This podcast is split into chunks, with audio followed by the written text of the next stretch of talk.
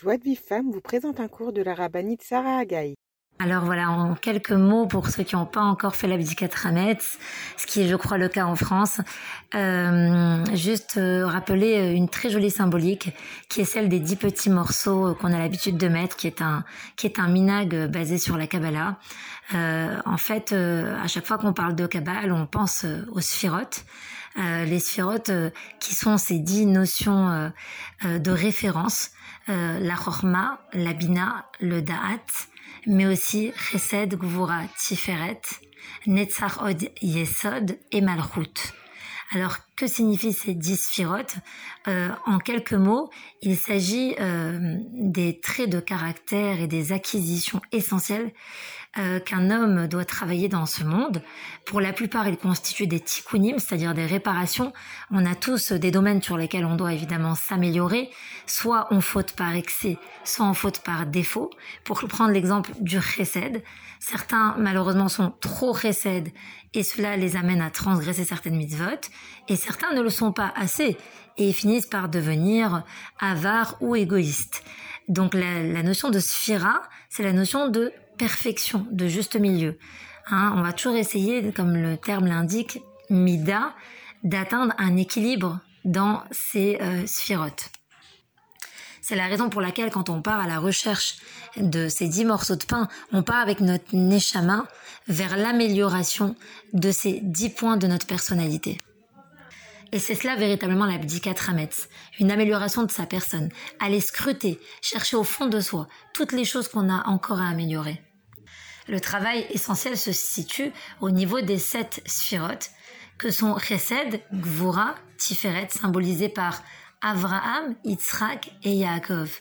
Le Chesed, qui est euh, cette, ce don, cette ouverture, cet amour, euh, cette bonté. La Gvura, qui est cette rigueur, ces règles, ces limites, ces frontières qui nous permettent de nous maintenir dans le droit chemin. Et la Tiferet, qui est le Hémet, qui est la vérité, qui est la perfection entre ces deux extrêmes, symbolisée par Yaakov Avinu, Midat Emet, le vrai. Ensuite, on a le deuxième triptyque qui est Netzar, Od et Yesod. Netzar qui sont, évidemment, je simplifie le plus possible, Netzar qui sont toutes les valeurs spirituelles, symbolisées par Moshe Rabbeinu, l'étude de la Torah, le Rouhani. Od qui sont euh, les notions de beauté, de splendeur, symbolisé par Aaron, le Cohen, qui était beau. Et le Yesod, cette perfection, ce juste milieu parfait entre le Netzar et le Hod, Moshe, euh, pardon, euh, Yosef Hatzadik, Yosef qui justement symbolise ce juste milieu parfait, cette association extraordinaire de la beauté extérieure aux valeurs morales profondes.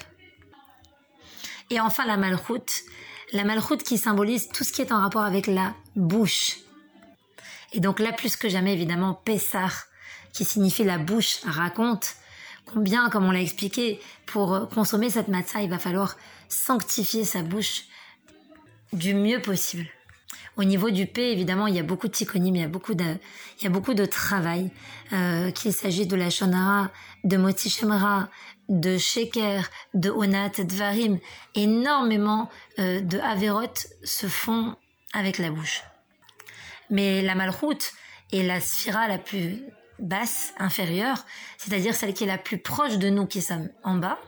Euh, et en fait, elle représente la capacité de lier les choses supérieures aux choses d'en bas. C'est-à-dire de nous lier à Hachem. Comment on se lie avec Hachem? Par la bouche, par la tfila, par l'étude de la Torah. La bouche est l'outil qui permet de joindre le fini à l'infini, d'associer deux notions qui sont complètement contradictoires le fini, l'infini, l'imparfait et le parfait. Voilà le challenge de cette Bdikat Rametz avec ces dix petits morceaux de pain qui contiennent une symbolique tellement profonde. On a également l'habitude, en se rendant dans chacune des pièces de la maison, de prier pour toutes les personnes qui ont l'habitude euh, d'y habiter. Et bien sûr, on souhaite la protection, mais on souhaite surtout qu'ils arrivent chacun à se défaire de tout le Hametz qui est en eux pour atteindre justement ce tikkun, cette amélioration de sa personne. Symbolisé par les dix morceaux et les dix sphirotes comme on vient de le voir.